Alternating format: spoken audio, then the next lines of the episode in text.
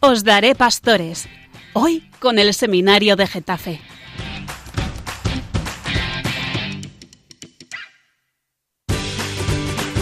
Muy buenas, volvemos otra vez aquí. Estabais echando de menos al seminario de Getafe, ¿verdad? Pues volvemos y con ganas renovadas. Eh, tengo aquí a mi derecha a Jordan. Muy buenas, muy, muy buenas noches a todos nuestros oyentes. Otra Muchas vez, gracias, eh, Jordan, por haber venido. Eres un crack. Tenemos también con nosotros a Álvaro. Álvaro, Muy, muy buenas noches a todos, un placer volver a estar con ustedes. ¿cómo te agradecemos también que hayas venido? ¿Has venido con Jordan? Claro, claro, hemos venido juntos desde el seminario. Qué La línea bien. 3. En la línea 3. Y hombre, y cómo no, también teníamos que tener con nosotros a nuestro corresponsal de deportes y de otras actividades, que es Daniel Ramos. Daniel, ¿qué tal? Muy buenas noches, encantado de estar aquí. Bueno, bueno, ah, a pesar de las horas, se os ve muy despiertos, de lo cual me alegro. Bueno, pues vamos a eh, hacer una introducción para que nuestros radioyentes se animen a escuchar el programa de hoy, que está repleto de sorpresas, ¿verdad? Bueno, ¿quién nos puede ir contando que así, pero es- esto estamos en los aperitivos ahora simplemente. Venga, un canapé, Daniel. Pues el primer canapé va a ser nuestro hermano Dio con la tuneladora. Bueno, esa bueno. sección que tanto nos gusta. ¿Por qué se llama así? Recuérdalo, porque habrá gente que... ¿eh? La tuneladora... Bueno, pues lo voy a explicar yo, ya que me encanta ese nombre. Pues la tuneladora es para profundizar, para que la gente, para traer a la gente a las entrañas del seminario y para que vea a la gente que también nosotros sentimos. Oh, claro. Bueno, muy bien. Eh, luego tendremos eh, el bosque de libros, ¿no? Y eh, aquí nuestro experto en libros es Álvaro. Sí, Álvaro, pero esta vez, esta semana, no me toca a mí hacerlo, qué bien. sino que le hemos dejado a nuestro hermano Jordan que sea él el que junto con Rafa, otro compañero del seminario, nos traigan un libro muy especial del cual no os vamos a decir nada para Muy dejaros bien. ahí con la intriga. Bueno, bueno, siempre me sorprendéis, esto es fenomenal. Seguiremos luego con el seminarista infiltrado, que se mete hasta los últimos recovecos del seminario para mm, recoger testimonios eh, totalmente inéditos. ¿Y mm, eh, quién vamos a tener eh, hoy en el infiltrado? Pues esta noche Alejandro y yo eh, hemos tenido el gusto de, de infiltrarnos eh, en una de las habitaciones del seminario, uno de los cuartos. Eh, y, y hemos tenido el gusto de recibir a Fernando, Fernando, ¿de qué curso seminarista de es? sexto, Fernando Segura. Toma, Pero bueno, toma, toma. ya sabremos más de él. Bueno, bueno. Y... Canapé, canapé solo. Oh, sí, estamos ahora con los aperitivitos, ¿eh? Y ya para finalizar, algún... Para finalizar, vamos a contar un acontecimiento, vamos, yo creo que el mejor de, de este mes, que ha sido la convivencia vocacional. Que todavía la estamos sufriendo porque todavía seguimos recogiendo, ¿no? De todo lo que han dejado por ahí tirado los monaguillos. Ah, convivencia Más de de, monaguillos. 80 monaguillos. ¡Qué fuerte! Y pues nuestro encargado de vocacional nos va a contar qué tal. Bueno, bueno, pues con este contenido vamos a sumergirnos directamente en nuestro programa.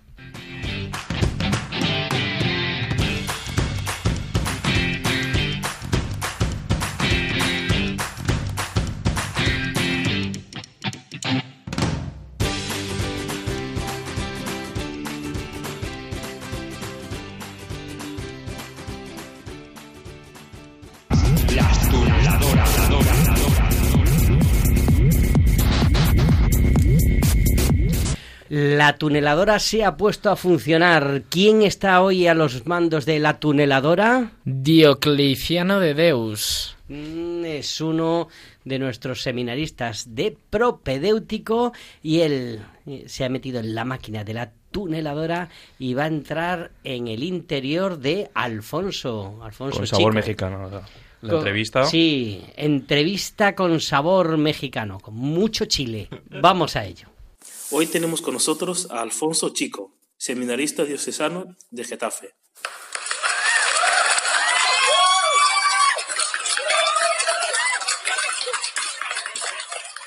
Bueno, bueno, gracias. ¿Cuántos aplausos? Sí, la verdad es que sí.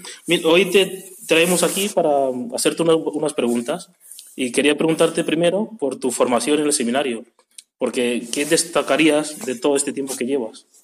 Bueno, Dio, mira, la verdad es que cada año ha sido muy diferente. En el primer año todo era súper nuevo y estaba muy contento. En el segundo año estuve lleno de desolación.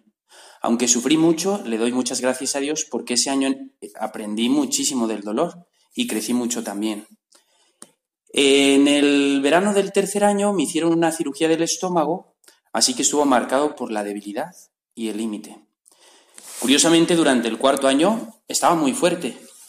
El quinto año estuvo lleno de un montón de cosas. Coincidió con el 25 aniversario del seminario. Hubo muchos eventos. Tuve la sensación de que lo excepcional era un día ordinario y que lo ordinario era lo excepcional. Además, tuve que preparar las tesis de teología, que son toda una leyenda.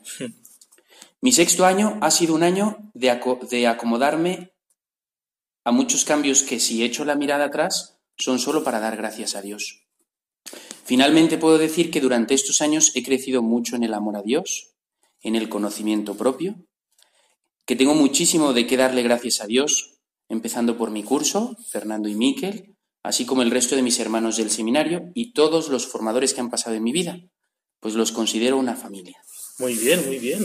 Pues eh, tengo otra pregunta, porque eh, tú vienes de, de México, ¿no? Vamos a remontarnos Sí, un poquito es al correcto. principio. Perdonad si luego confundo S con Z y hago un mix. Ah, pues bien, bien. Entonces vamos a remontarnos a este principio, porque ¿qué hace un seminarista mexicano aquí, en Getafe? Pues mira, Dio, yo creo que el por qué está escrito en el cielo, pero el cómo se lo- te lo voy a compartir ahora mismo y a todos los que están escuchando. Trataré de ser breve, pues mi historia es toda una telenovela. Espero que no pierda mucho de su sabor, porque voy a tratar de sintetizarla mucho. Pues bien, mira, primero de niño mi mejor amigo era Jesús. Mientras unos pensaban en ser bomberos, policías, doctores, astronautas, abogados, yo ya pensaba en ser cura. El día de mi primera comunión fue un día sumamente especial. Pero en la juventud lo hice todo de lado, quise ser mis planes. Salí mucho de fiesta, tuve mis novias, viajé, estudié derecho. Pero al alejarme del Señor me vi muy vulnerable. En el bachillerato tuve un excelente profesor de filosofía que sembró en mí unas dudas existenciales que me acompañaron durante mucho tiempo. Cuando terminé la carrera se vino la siguiente pregunta. ¿Y ahora qué voy a hacer? Entonces decidí venir a estudiar a España porque, aunque a lo mejor no se me da muy bien, me gusta estudiar. Mis profesores de la universidad se habían formado aquí. Entonces ingresé al máster eh, de, de Derechos Humanos en la Universidad Carlos III de Madrid, que está en Getafe. Mientras tanto, yo tenía dos años de noviazgo con una chica, bailarina de ballet. La quería mucho, pero teníamos muchos problemas. Em, corté de tajo la comunicación por teléfono con ella y mi familia, pues por cuestiones de tiempo, de estudio y también para evitar pues, problemas con mi novia. En ese entonces el WhatsApp empezaba. Fíjate tú, hace ya unos cuantos años. Seis meses después em, de estar aquí en España, mi madre me habla, me habla llorando, me llama y me dice que tiene un sueño premonitorio, que fallece mi suegra. Entonces, pues era, era muy fuerte el sueño, ¿no? Y yo tenía dos caminos ante esa realidad que ella me presentaba. Continuar con mi chica, asumiendo la responsabilidad de un hecho probable a pesar de los problemas que teníamos, o por el mismo cariño que le tenía, decirle la verdad sobre nuestra relación. La verdad es que estaba, estaba ahí, tenía un problema porque la quería mucho, pero me daba cuenta de que como teníamos muchos problemas ya no, o sea, ya no era viable. Pero de todos modos mi familia me apoyaba en lo que yo eligiera, o sea que si continuaba con ella, vamos, la iban a querer como una hija y la querían mucho y si era mi felicidad, era la felicidad de ellos también. Pero también por otra parte, si no, como ella era mayor que yo, pues para que rehiciera su vida, lo justo era pues que, que ella, pues que, que, su, que supiera que, que, no estaba funcionando, ¿no? Bueno, total que eh, termino, bueno, voy a la capilla de oración perpetua en Getafe, le pido luz al Señor y él me dio a entender que, bueno, que en una relación siempre hay problemas, pero que si, si hay más problemas que momentos buenos, pues que yo creo que ahí tenía la respuesta. Total que corté con ella, se molestó muchísimo Y siempre tuvo ella la idea de que de los exnovios no quería volver a saber nada. Y a mí eso me apenaba mucho porque pensé que le iba a perder para siempre. Pero al final, mm, pues respeté su libertad y, y dije, si ya no quiere volver a saber nada de mí, pues, pues eso ya será decisión de ella. Regresé a México en el verano y voy a un retiro y quien habla responde a todas las dudas, existenciales que yo tenía desde el bachillerato. Y yo decía, ¿por qué me habla de estos temas? Yo destacaría dos ideas. La primera es la importancia de la voluntad de Dios. Y la segunda es cómo nuestras miserias son abono para las buenas virtudes. Es decir, donde está nuestra debilidad, está nuestro camino de crecimiento. Eh, bueno, pues se cumple el sueño de mi madre una semana antes de que regrese a España y fue tal cual. Ella fue al funeral, yo no pude ir porque llevamos, bueno, más o menos medio año de haber terminado, pero aún así mm, yo no quería como inquietar a, mi exnovia, ¿no? Entonces le dije, bueno, pues puedes ir tú, tú te sigues hablando con ella y tal. Y, y, bueno, mi exnovia le contó lo que pasó y coincidía perfectamente con su sueño. O sea, se cumplió tal cual. bueno, regreso a mi segundo año de estudio eh, aquí en España y conozco al párroco de atrás de la Universidad Carlos III. Lo curioso de este sacerdote es que hablaba igual que la persona del retiro. Y yo me preguntaba, ¿cómo es que a tantos kilómetros de distancia, dos personas tan distintas que no se conocen pueden remitirme a mí el mismo mensaje? No sé, me parecía muy curioso. Poco a poco voy retomando mi relación de amistad con el Señor y empiezo a amarle. Comienzo a preguntarme sobre mi vocación, pues sentía que Jesús quería algo más de mí. Y el primero de enero del 2014 conozco a otro sacerdote. Yo le había preguntado cómo había sido su vocación, y esto a su vez coincidía con, que le había pedido señales al Señor para saber qué es lo que quería de mí. ¿Y qué crees que me dice el cura? Me dice, yo un día le pregunté, oye, ¿tu vocación tal? Me dice, estudié Derecho y luego me fui de sacerdote. Eh. Entonces fue como una señal súper potente del Señor, ¿no? Hmm. Un día sentí que en mi, corazón, en mi corazón un palpitar que en mi vida había sentido. Y todo me quedó claro. Es algo así como tomarte una bebida energetizante, un Red Bull o algo así, o muchas tazas de café, con taquicardias en el corazón, pero paradójicamente sentía una gran paz. Y aquí estoy. Solo me faltaría decirte que en mi cumpleaños 26 mi exnovia le escribe a mi madre y le dice que estaba profundamente agradecida con Dios de haberme conocido, que me quería mucho y que se sentía parte de este gran plan del Señor. Para mí, un milagro.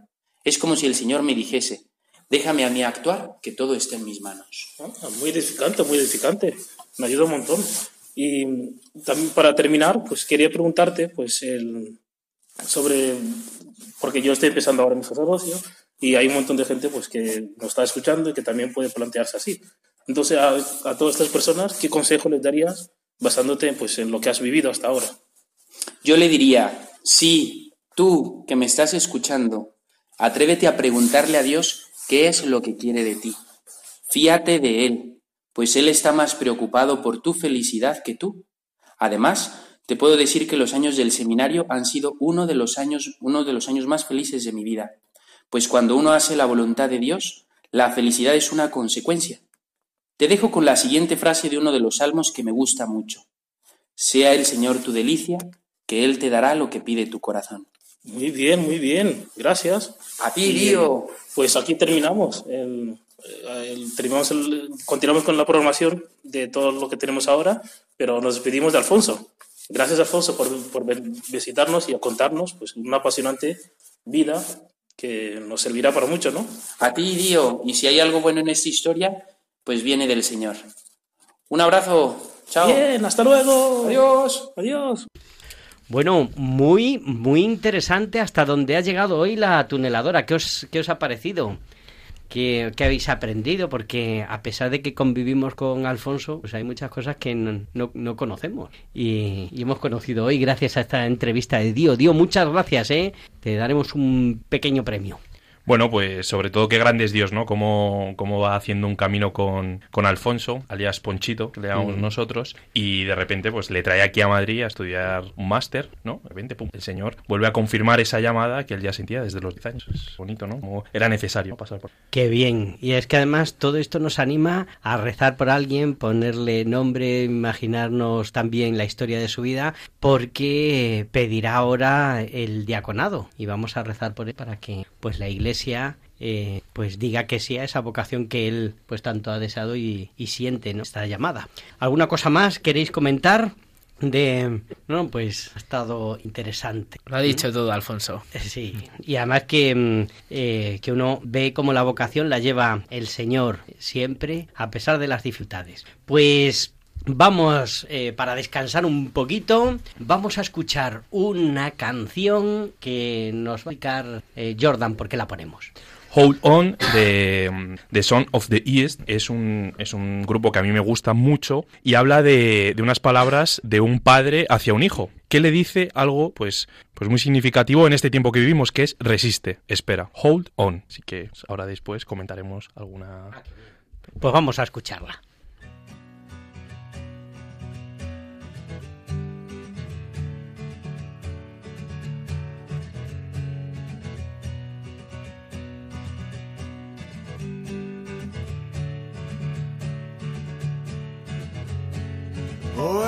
South down on the broken track. Father said, My son, come on back. So much trouble I must leave behind. You can still do well, let me remind. Oh,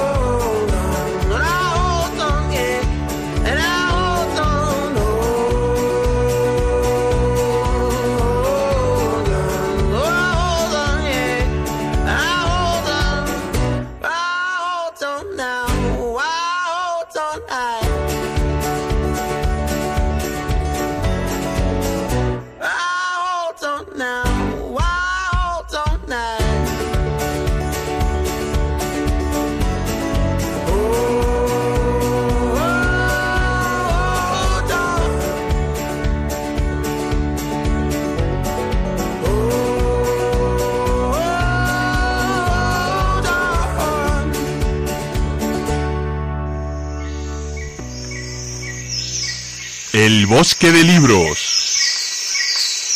Oye, Álvaro, acércate. Estamos Álvaro y yo dentro del bosque de libros. ¿Mm? Oye, mira a ver, mira a ver ese. ¿Mm? Ese. Cógelo. A ver, ¿qué es lo que pone el lobo? El título del libro. La sombra del padre, de Jan Dobraszynski. Pues qué casualidad. Hoy acabamos la canción que acabamos de escuchar, que es Hold On, es un padre que le dice a su hijo que vuelva. Va todo referido al padre. Y es que además hoy, que es el día del seminario, eh, bueno, estamos en la semana, no el día, la semana, el mes dedicado al seminario, nuestro programa también está dedicado a la vocación y nuestra vocación es hacer volver a los hombres al Padre. Que, y, y bueno, y este libro, ¿tú lo has leído, Álvaro? Yo no, le tengo todavía pendiente, pero me, pero me han Bueno. dicho que es muy interesante y yo creo que nos le tenemos que leer porque trata además sobre la figura de San José. Y cuando escuches la entrevista te van a entrar todavía más ganas de leer este libro. Pues yo- Así yo que- ya estoy. que vamos yo ya a ello, estoy vamos nervioso. a escuchar la entrevista ya de de- nuestros hermanos. Pues vamos, es que aquí en el Bosque de Libros, cada libro viene con una entrevista que ha preparado un seminarista y, y que nos introduce en ese libro y nos dan ganas de, de leerlo. Pues vamos con la entrevista. Muy buenas noches a todos nuestros oyentes. Este que os habla es Jordan del curso de propedéutico, ya nos conocemos un poco. Y hoy os traigo a Rafa Marina. Rafa Marina es un seminarista de quinto. ¿Qué tal, Rafa? Buenas noches, Jordan. Pues, pues muy contento de estar aquí, sí, ya en quinto y, y muy contento de, de hablar para Radio María. Bueno, Rafa, Rafa está en quinto, estás en esa etapa de, de tesis. ¿Qué tal? ¿Cómo lo estás afrontando? Pues bueno, hay, hay que estudiar, ¿eh? Hay que estudiar, es importante, y, pero con mucha paz y muy contento ya de, pues de que el seminario vaya, vaya haciendo su obra y el Señor sobre todo, ¿no? Muy bien, Rafa, hoy nos traes un libro. Sí. ¿Cuál es ese libro? Pues os traigo La sombra del Padre, La sombra del Padre, que habla de de San José. San José. Y hoy, y hoy pega mucho, ¿no? Este santo pega mucho porque estamos en el día del seminario. Hoy traemos a Radio María este día del seminario. ¿Y quién es el patrón de los seminarios, Rafa? Pues el patrón de los seminarios es San José, como bien San José, dicho. muy bien, El muy esposo de María, el Padre de Jesús en la tierra, ¿no? Muy bien, muy bien. Bueno, pues háblanos del libro. Pues bueno, pues este libro es de, de Jan Dobrasinski, escritor polaco con- del siglo XX, con una vida muy interesante y unos libros pues también muy interesantes. Y nada, pues este libro yo me lo leí hace, pues cuando tú es en tu mismo curso, en el propedéutico, ¿no? Un propedéutico que antes se llamaba Humanidades. Sí, sí, sí, en ese, en ese primer curso. Y en un momento, pues para mí, de mucha ilusión por la vocación y, y también de muchas dudas, pero, pero pues eso, de incertidumbre y confianza en Dios. Quizá muy parecido a, a los temas que toca el libro. Muy bien, muy bien. ¿Y qué temas tocan este libro? ¿Cuáles, ¿Cuáles son los temas que más te han llamado la atención, que más te han ayudado, que han seguido en tu vida, ¿no? Estos temas que han seguido en tu vida hasta ahora. Pues, pues estos temas que toca el libro, que a la vez tienen mucho que ver con la vocación sacerdotal y por algo San José es patrón de los seminarios, pues bueno, pues bueno, hay que decir que este libro eh, mira la vida de San José, la infancia de Jesús, pues desde dentro del, santo, ¿no? Del Padre de Jesús, del Padre en la tierra. Y bueno, pues sobre todo me, me llamó la atención que en primer lugar San José es el Padre de Jesús en la vida oculta, que eso pues tiene mucho que ver con el seminario, porque tú entras al seminario para ser sacerdote, pero estás aquí unos cuantos años de vida oculta, de vida escondida, que parece que, que, no da fruto, o que a tus ojos pues te puedes preguntar para qué sirve, y quizá lo mismo se preguntaría San José. Es muy importante, ¿no? Hacer este ejercicio ignaciano, ¿no? Que es una composición de lugar, ¿no? Que es eh, que, todos tus sentidos estén allí, ¿no?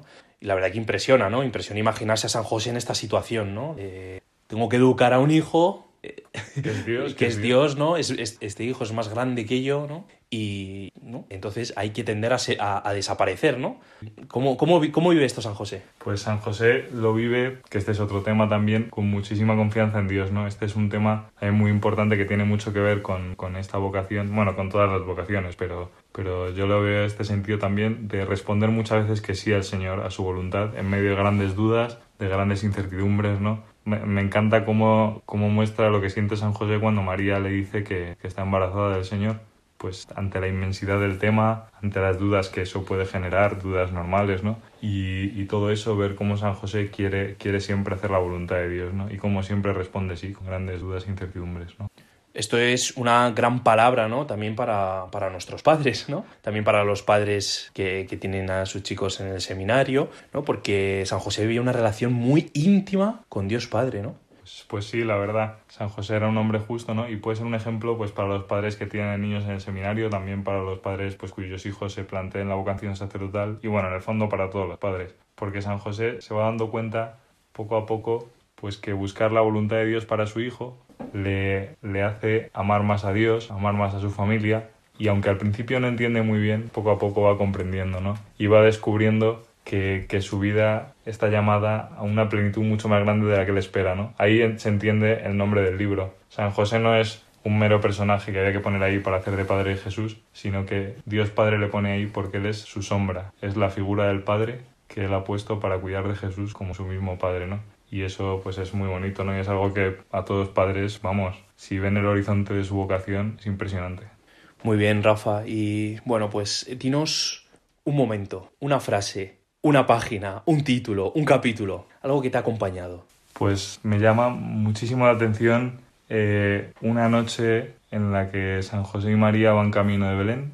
Ella está cansada, está embarazada, hace frío, van ahí con la caravana, pero en el fondo están pues ellos solos porque nadie conoce la gran misión que tienen, ¿no? Y ante grandes dudas se ven a la intemperie, pues San José abraza a María, la ama entrañablemente, que es algo que me llamó mucha atención del libro, y se abandonan a la voluntad de Dios sin ver mucho, sin comprender mucho o casi nada, pero se abandonan en Dios y eso pues de lo que más me llamó la atención y que la verdad lo he recordado con cariño. Muy bien, Rafa, pues te agradecemos que hayas compartido con nosotros. Oye, pues eh, has acertado, Álvaro, cogiendo ese libro de- del bosque. Sí, sí, verdaderamente es un libro, tiene pinta de ser muy interesante. Pues entonces no lo vuelvas a dejar en, en el árbol y, y llévatelo y vas a ser el primero eh, que lo lea de nosotros. Desde luego. Bueno, pues vamos ahora, después de un buen libro o acompañando un buen libro, ¿qué es lo mejor? ¿Qué pensáis que es lo mejor pa- para vosotros? Pues hombre, una buena canción yo creo que siempre es buena. ¿Qué más?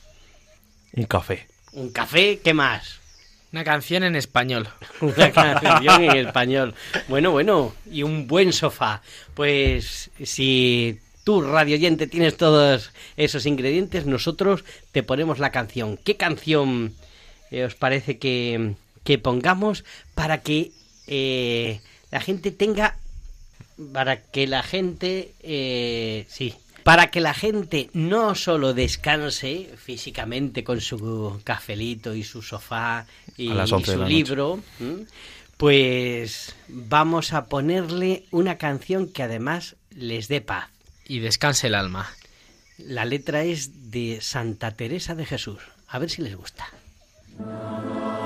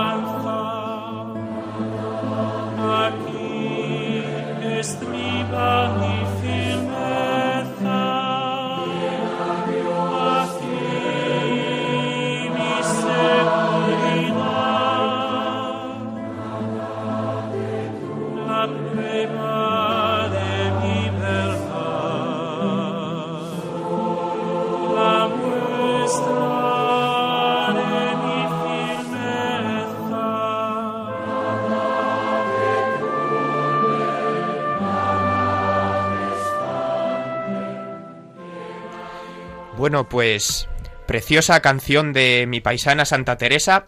Ah, que- ah, siempre lo sacas, que eres de Ávila, ¿eh? Sí, sí. Pero nunca traes yemas de Santa Teresa. Al- algún día, algún día caerán. Ah, vale, vale. Que pues, la hemos elegido porque precisamente no nos recuerda que solo Dios basta, que no tenemos que buscar a nadie más que a Él, que si ponemos en Él toda nuestra esperanza, ponemos en Él todo nuestro corazón y buscamos hacer siempre su voluntad, hallaremos la verdadera felicidad plena que todos estamos esperando. Muy bien, por eso dicen nada te turbe, nada te espante. Dios no se muda, porque Dios no cambia en su amor infinito. Muy bien, muchas gracias Álvaro por traernos esta canción, Cil Jam. Y mm, estamos deseando... ¿Qué sección estamos deseando, Daniel? Que esta a Daniel le encanta. El infiltrado. El infiltrado. Muy buenas noches. Yo soy Dani. Y yo soy Alejandro. Y Hoy nos hemos clavado aquí en el seminario, el infiltrado, eh, y nos hemos llevado a una sala aparte aquí a Fernando Segura. Me han secuestrado. Tenemos aquí Muy a buenas nuestro eh, hermano de sexto, ¿no, Así Fernando? es, así es. Ese curso de pastoral ya que estáis, eh, tú y dos más, ¿no? Correcto. Bueno, bueno, y nos hemos infiltrado aquí hoy, eh, pues, pues para que Fernando nos cuente unas cosillas, ¿no? Como sabéis, siempre el infiltrado eh, es para ver qué pasa, esos los intríngulis del seminario, ¿no? Y pues hace un par de semanas eh, nos fuimos eh, de a, a un sitio especial. ¿Cuál fue, Fernando? Pues acabados los exámenes, para desconectar un poquito, como viene siendo tradición en el seminario, fuimos a hacer una convivencia fin de semana divertida, divertida. y Guapa, fuimos guapa. a. Guapa, guapa. Sí, sí, la estuvo genial. Fuimos a Badajoz, al seminario de Badajoz. Allí estuvimos el fin de semana. Bueno, y estuvimos eso, el fin de... eh, ¿Y qué hicimos durante esos dos días? A ver, Fernando. Pues bueno, en líneas generales, eh, convivir con nuestros hermanos seminaristas de allí, que la verdad fue una convivencia, luego comentaré algo, y visitamos pues la ciudad de Badajoz, ¿no? Muy bonita. También tuvimos la posibilidad de ir a Mérida, a ver la ciudad romana, que es espectacular, y el pueblo de Olivenza, Olivenza, ¿no? Que es muy bonito y que recomiendo también eh, a la gente que nos esté escuchando, que si tienen ocasión de ir, es una maravilla. bueno, como podemos escuchar, también acaba de sonar en este momento en la grabación eh, una música que se suele poner también en el seminario. Claro, como estamos en el infiltrado, suena también esto para que ustedes se den cuenta que, que también pues hay esta clase de despertador. Estamos infiltrados Las cosas del directo aquí en el seminario. Nos ha pillado la música para despertar de la siesta a los dormilones. Bueno, y entonces eh, luego Fernando, eh, el planning, eh, bueno, nos acogieron muy bien y de hecho, vamos, no solo guías turísticos, no, pero, pero además de todo lo que- de la, toda la acogida y de todo lo bueno que, que nos hicieron, también fueron guías turísticos, ¿no? Eh, Espectacular, espectacular. La acogida del seminario Badajoz, ole, un 10. Qué importante eh, se siente uno cuando te acogen, ¿verdad? Y cómo te sientes también poco valorado cuando pasan de ti y cuando no te hacen ni caso, ¿no? En, este, en esta ocasión, el seminario Badajoz, un 10, porque no solo es que nos acogieran, nos dieran sus habitaciones, su comida, todo, sino que se volcaron totalmente, nos acompañaban a las visitas, a las misas, espectacular, vamos. A mí todos lo comentamos que fue algo, algo precioso. Qué bien, qué bien, Fernando. Bueno, y además en estas convivencias, eh, bueno, todo el seminario al final no, pero, pero también estas convivencias que son no solo de descanso, eh, sino de, de, de mucho descanso también, valga la redundancia, en el Señor, ¿no? Qué verdadero descanso ese, ¿no? Eh, qué gracias, qué gracias eh, te dio el Señor en este fin de semana. Bueno, la verdad es que disfruté mucho la convivencia, eh, estar con los hermanos y poder también descomentarles cómo va todo y ellos también, ¿no? Ya que estoy viviendo en la parroquia y vengo al seminario solo dos días a la semana, pero sí que hubo una cosa, un momento épico, brutal, impresionante de gracia, ¿no? Que yo creo que todo nos impactó. Fue el momento en que fuimos a Olivenza, precisamente comentaba antes, porque ahí se produjo un milagro, ¿no? El milagro de la multiplicación del arroz, en el que mm, un sacerdote, Luis Zambrano, ¿no? Cuéntanos, Pues- cuéntanos, a ver qué es esto, Fernando. Sí, pues que estaban dando de comer a los pobres, no había comida, no había nada para sustentarles y, y le dijo, se encomendó al que era entonces Beato, eh, Juan Macías, ¿no? Le dijo, ay beato, y tus pobres sin comer, ¿no? Algo así era, ¿no? Sí, sí, ay sí. beato, y tus pobres ¿Y qué sin comer. pasó? ¿Y qué pasó? El mucha beato- gracia, ¿no? ¿Y qué pasó? Pues que se empezó a multiplicar el arroz, a multiplicar, a multiplicar, y entonces pudo dar comida a muchísima gente, un tiempo muy duro, de hambre, eh, y me hacía mucha gracia cómo acabó el milagro, ¿no? Porque claro, el arroz no paraba de multiplicarse, no paraba de multiplicarse, y me gusta, cuando lo narraban decía, y con gran solemnidad dijo, ¡basta! Y el arroz paró de multiplicarse, ¿no? Y eso me pareció espectacular, ¿no? Como el basta, ¿no? O sea, hasta los, los santos, ¿no? La gente de Dios, ¿no? Cómo saben en un momento dado hasta parar un milagro, ¿no? Es que increíble, ¿no? En esa, en esa cocina donde se hizo el milagro, ahora es una capilla. Tuvimos ahí una oración muy bonita con el Santísimo expuesto y el rector del seminario de Badajoz nos dirigió unas palabritas, una, una reflexión, ¿no? Y sobre la Eucaristía, sobre el sacerdocio, y dijo unas palabras que a mí no se me olvidarán en la vida, se me quedaron profundamente marcadas. Dijo, la pobreza interior genera esperanza. Yo me quedé así un poco descuadrado, no lo entendía muy bien, y luego siguió diciendo, solo puedes esperar en Dios, en su acción, cuando no estás lleno de seguridades. Es decir, nos encanta tenerlo todo controlado, ser los más listos, los que lo sabemos todo, pero ahí Dios no puede hacer nada, ¿no? Porque y se me quedó grabado de verdad, ¿no? Porque siempre he querido tener muchas seguridades y en ese momento entendí que es al revés, que es dejarle a Dios que el que lleve las riendas, dejarle esperar en Dios que va a hacer las cosas, ¿no? Y para mí fue espectacular ese momento. Grande, grande. Qué gracia más grande, Fernando, pues es verdad. Y bueno, ya que, ya que te hemos traído y te hemos medio secuestrado, vamos a aprovechar a hacerte alguna preguntilla más, ¿no? Bueno, la siguiente pregunta, Fernando, es, eh, como tenemos el día del seminario, también querer, querer preguntarte sobre tu vocación. ¿Cómo fue eh, o cómo ha sido más bien el paso del seminario eh, durante estos años? Fernando, como sabemos, ya ha pasado casi toda su formación y está ya finalizando esta misma. Sí, pues bueno, en paso muy divertido, feliz, agradable. Yo digo siempre que si no tienes vocación, el seminario se te hace muy cuesta arriba, es una pesadilla, ¿no? Porque madrugar, ir a clase, hacer rezar, pues, pues se, se vuelve muy tedioso, pero que si realmente Dios te ha llamado, se sabe por una cosa muy sencilla y es por la alegría, ¿no? Por el buen humor que hay en el seminario, el buen rollo, que te apetece rezar porque sabes que estás ahí con el Señor y que te está escuchando y que no es una cosa del pasado. Y bueno, pues me quedaría con muchas cosas de estos años, la verdad. Pues por supuesto los hermanos, ¿no? Hermanos en Cristo, hermanos en, la fe, que, que es una gozada, ¿no? También la madurez interior que uno va, pues eso, al- alcanzando aquí. Y la formación humana y espiritual parece el típico tópico, pero te asienta mucho. Pero si me dijeras, ¿con qué te quedas de todo, de todo, de todo? Pues... Eh, mm, pensándolo bien, me quedaría con una cosa que en realidad son dos, que es la misma pero vista de dos maneras. Lo voy a explicar. Me quedaría con una cosa muy sencilla y que está al alcance de todo el mundo, que no sea seminarista, ni cura, ni monja, ni lo que quieras, eh, padre de familia, eh, niños, cualquiera, y es la constancia en la oración. Es decir, la relación personal con Cristo vivo, resucitado, que, que, que realmente te escucha en la oración. Y yo eso lo he experimentado antes de entrar al seminario. Tuve un momento de gracia muy grande, en que me sentí muy amado por Dios y escuchado, pero realmente en el seminario, el día a día, es el que te va haciendo profundizar en esa, profundizar en esa relación. Y ahí es cuando he entendido esa cita de Marcos 3:13 que le dice, les llamó para que estuvieran con él y mandarles a predicar. Pues yo antes del seminario iba, era, pues eso, tenía muchas ganas de evangelizar, de llevarle al Señor a todo el mundo, que le conocieran, el que a mí me alegra la vida, pues quiero que todo el mundo le conozca. Pero no me fijaba tanto en esa primera parte de la frase. Les llamó para que estuvieran con él.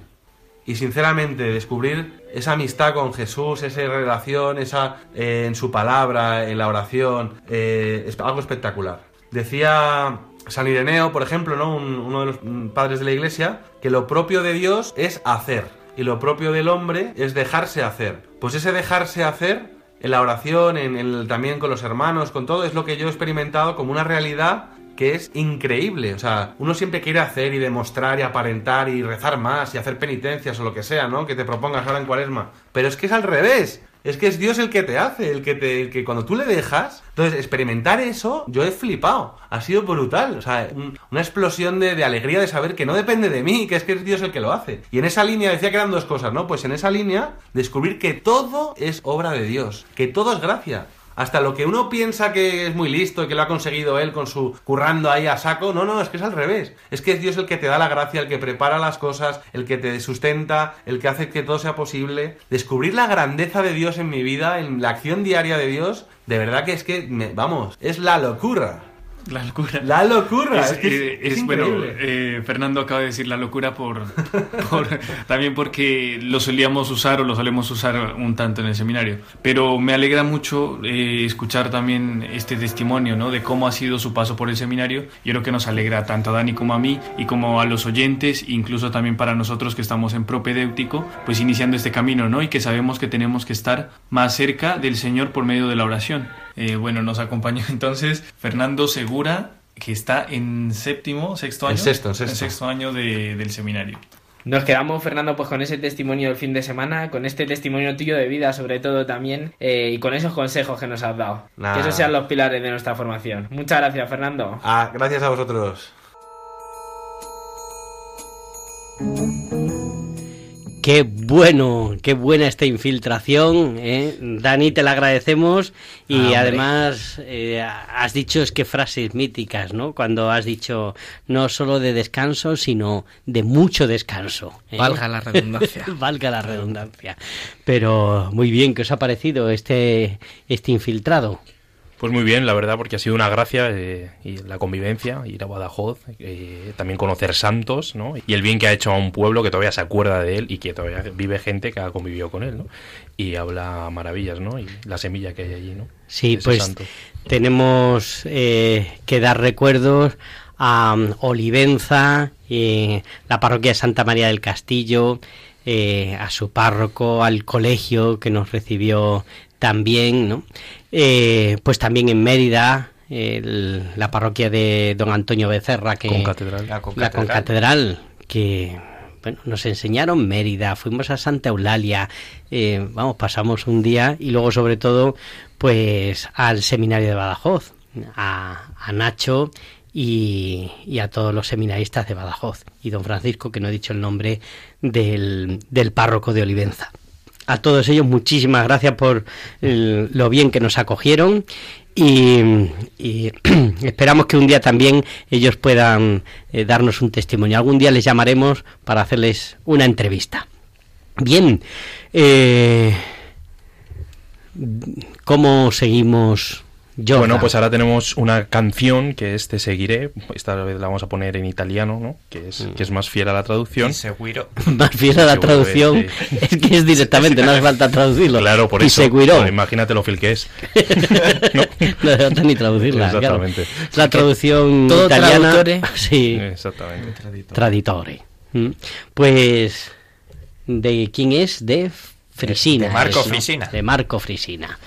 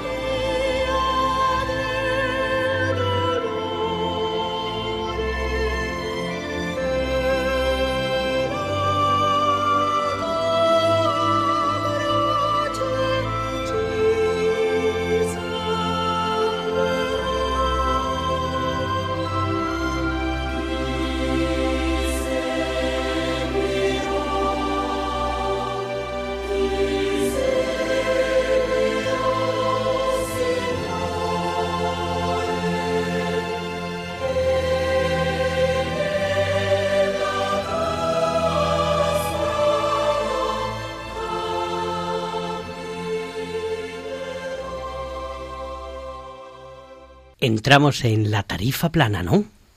Vamos a ella. Tarifa plana.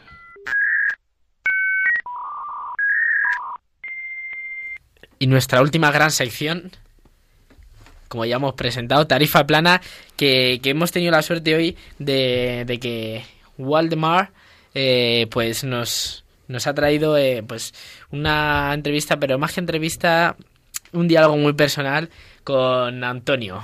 ¿Y, y quién es Antonio? Vamos a dar primero un, pues un saludo a, a Valdemar, nuestro reportero, porque la semana pasada cumplió años. Entonces, pues habrá que felicitarle por su cumpleaños y desearle que como reportero y como seminarista cumpla muchos más. Bueno, que no cumpla muchos, muchos de seminarista. se puede, ¿no? Porque tendrá que... Tendrá que... ya, no, y tendrá ya que llegar a ser sacerdote. Pues cuenta, cuenta, Pues, Daniel. uh, Val nos ha traído a Antonio, que es seminarista del seminario de Getafe, al que estáis escuchando aquí en Os Daré Pastores. Eh, y, este, y es que a Antonio eh, se le ha encomendado la pastoral vocacional. Ujú. ¿Y ¿Quién- qué quién se la ha encomendado, ¿Quién? don Jesús? Pues no lo sé. Le habrá tocado en un sorteo en el seminario. ¿eh? Pues se le ha encomendado a él junto con Rafa Marina. Bueno, pues eh, vamos a, a escuchar este trabajo de Valdemar. Buenas noches, radio oyentes. En esta sección tenemos a Antonio Sánchez, un seminarista de- del seminario de Getafe. ¿Y qué tal, Antonio? Pues muy buenas noches, Val. Muchas gracias por invitarme. Sí, eh, ¿nos podrías decir en qué curso estás y Pues soy seminarista de segundo, vengo de Alcorcón y pues estamos aquí en el seminario para dis- discernir la vocación. Sí, hablando sobre vocación, eh, me han dicho que estás en el en la pastoral vocacional del seminario. ¿Nos podrías contar un poco de qué se trata esto? Pues muy bien, mira, eh, nosotros estamos en pastoral vocacional, dos seminaristas, Rafa Marina, que es de quinto, y yo.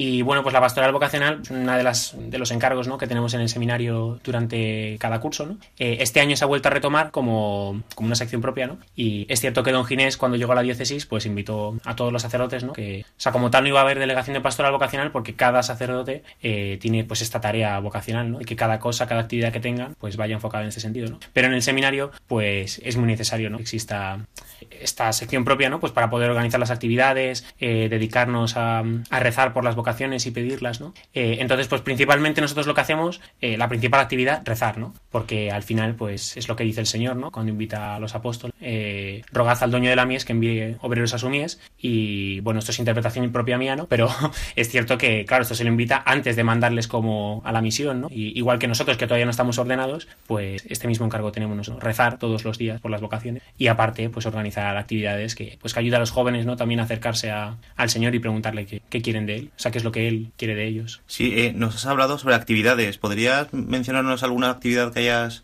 que hayan programado que se haya hecho últimamente en el seminario o fuera del seminario? Pues este curso, eh, la actividad, tuvimos en noviembre una oración vocacional, el Día de Todos los Santos, y fue un momento muy bonito de encuentro, ¿no? En la ermita de aquí del Cerro. Y luego, aparte, en febrero hemos tenido mm, el encuentro vocacional con, con los monaguillos. eh, pues bueno, fue una convivencia, ¿no? Para, para reunirles por primera vez en mucho tiempo y vinieron 80 monaguillos y fue pues una experiencia preciosa, ¿no? Porque tuvimos pues un día de compartir la Eucaristía con ellos, de gincana, eh, comer, jugar al fútbol, ¿no? O a otros juegos, de un rato de catequesis también, de oración, merienda y, y eso pues fue todo el día, ¿no? El sábado, hace dos sábados y pues muy bonito, ¿no? Porque ellos pues ven al final, eh, por medio de estas actividades y en concreto de esta, que el amor que les tiene el Señor y también pues hacerles ver que la cercanía que tienen ellos con él en la misa, ¿no? Y haciendo este servicio, pues les lleva, que les lleve a plantearse eh, qué es lo que pide Dios de ellos, ¿no? Que al final, pues es un poco como, se lo contábamos hace poco cuando nos lo pidieron para la página de la diócesis, que pues es como el joven eh, Samuel con, con Elí en el templo, ¿no? Que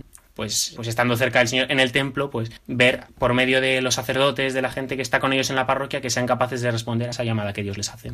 Muy bien, Antonio. Eh, hablando un poco más sobre monaguillos, ¿no? Eh, ¿tú qué nos dirías si viene una madre y nos dice, oye, mira, que yo no apunto a mi hijo a monaguillos porque me han dicho que es directamente para ser sacerdote o para entrar al seminario. ¿Tú qué podrías decir sobre eso? Pues, em, o sea, lo primero es que ser monaguillo no tiene para nada tiene que ver que, que directamente uno vaya a ser sacerdote, que su vocación sea esa. Lo bonito de ser monaguillo es que tú haces, lo primero, un servicio, ¿no? En la misa, ¿no? Y haces un, pues un servicio como puedes prestar cualquier otro eh, en tu parroquia y pues para la misa como puede ser lector, ¿no? Eh, pero en este caso, pues ellos pues ven que se sienten llamados a ser monaguillos. ¿Esto quiere decir que vayan a ser cura? Pues no. O sea, es cierto que en la historia de la iglesia, pues el, el que estaba con el cura ayudándole, pues muchas veces era el que iba luego al seminario, ¿no? Y el que estaba también en formación con ellos para hacerlo. Pero pero es cierto que en este caso se trata de que ellos al estar cerca del Señor, pues es como el que se inicia en la vida de oración. De esa cercanía con Dios, acaban viendo que Dios les puede llamar a algo, ¿no? Y a cualquier vocación, ¿no? Y mm, pues igual la cercanía que ellos tienen con, con el Señor en la misa, que les lleva a plantearse qué les puede pedir Dios. Que puede ser una vocación matrimonial, a la vida consagrada, al sacerdocio, ¿no? Pero es cierto también, pues, que ser monaguillo, pues puede implicar esto, ¿no? Que Dios te esté llamando. Pero, o sea, insisto, ¿no? No está eh, estrictamente ligado una cosa con otra, pero tiene mucho, ¿no? También. Y, y pues y creemos que es cierto que pues también es una buena es bueno que se lo planteen ellos, ¿no? Claro, también vemos que, bueno, ¿no? Que los monaguillos están muy cerca de, de- del Señor, ¿no? En el altar. Y eso, pues, al final, pues, influye mucho, ¿no? Sobre todo, pues, para vocaciones, ¿no? Ya sea, como tú mismo has dicho, para la vida consagrada, para el matrimonio, para el sacerdocio, ¿no? Pues eso también va configurando un carácter y, va definiendo el monaguillo desde pequeño, ¿no? O sea, ya sea para cualquier vocación. Efectivamente. Además hay muchos aquí en el seminario, ¿no? Pues que, o sea, que lo cuentan, ¿no? Que una parte fundamental de su vida, pues fue, eh, pues ayudar de monaguillos, ¿no? Desde, desde pequeños. Pero igual, ¿no? Pues también muchos otros han ayudado y no tienen esta vocación. Y pues Dios les llama al matrimonio, ¿no? Que pues tengo el ejemplo, ¿no? En la cabeza de algunos, ¿no? Que me sale que, que ayudaban y luego pues están con novias y ya se han llegado a casar, ¿no? Pero, pero sí, sí. Eh, y tú- entonces, me imagino que tú serías monaguillo, ¿no? Yo estuve de monaguillo, o sea, en mi parroquia no había mucha costumbre, pero sí que alguna vez ayudaba y luego aparte, pues en, en mi pueblo, no allí en Alcorcón, pues cuando era la misa de la Virgen, eh, también pues tenía trato con el cura de, de la parroquia del pueblo, que no era la mía, ¿no? Que la mía era otra, San Saturnino, eh, pero bueno, también allí iba, ayudaba y los campamentos, ¿no? Pero tampoco tenía mucha más experiencia, ¿no? Es un poco ahí la espina que tengo clavada, pero, pero hombre, yo reconozco que en mi vida, o sea, si tenía ese deseo de servir al Señor cerca del altar, pues era porque Él me estaba llamando también para esto, ¿no? Y, o sea, por eso el decir, vale, no puede que Dios no te llame explícitamente a esto, pero reconoces que, pues a muchos de los que les pide ser monaguillos también les puedes estar pidiendo más cosas, que en mi caso lo veo, aunque tampoco pudiera, pues hacer mucho, ¿no?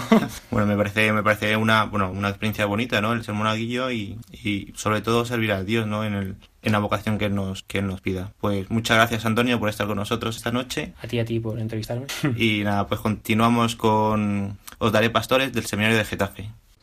Bueno, esto merece un comentario mínimo, ¿no? El- la tarifa plana. ¿Qué, qué os ha parecido? Bueno, pues la verdad es que es muy interesante, ¿no? Cómo pues Dios sigue llamando y nosotros también tenemos que seguir buscando, ¿no? Y ayudando a que la gente descubra esa llamada, ¿no? Con propuestas como la que han hecho nuestros hermanos de Pastoral Vocacional.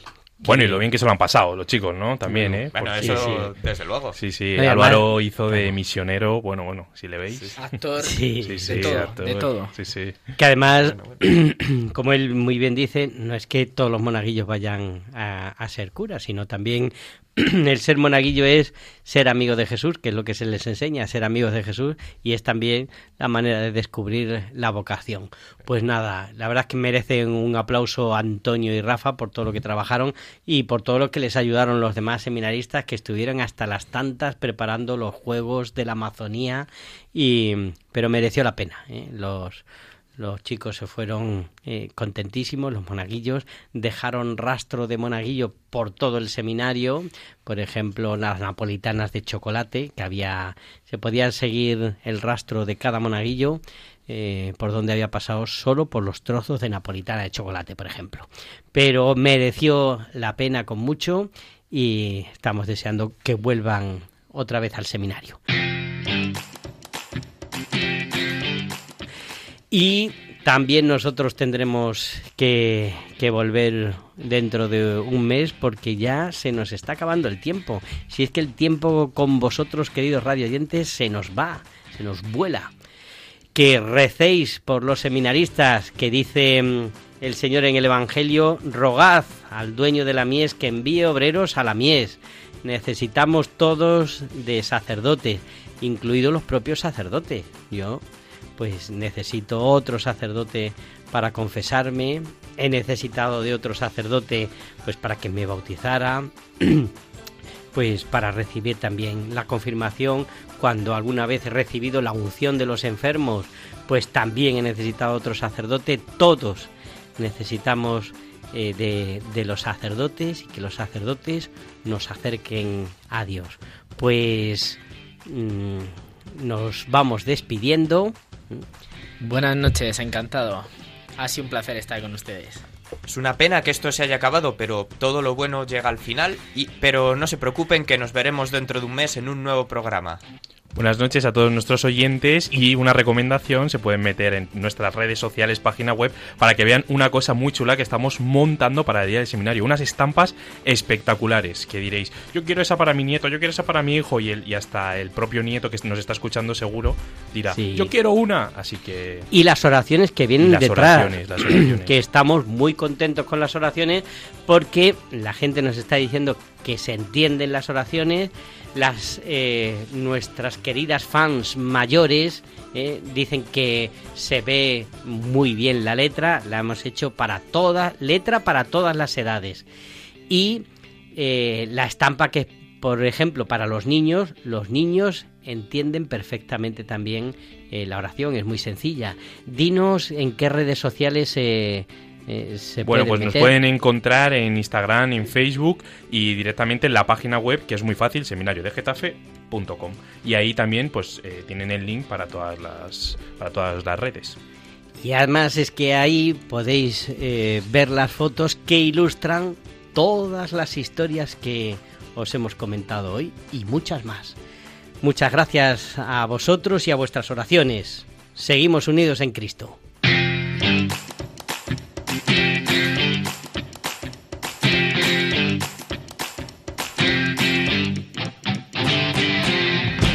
Os daré pastores. Hoy con el seminario de Getafe.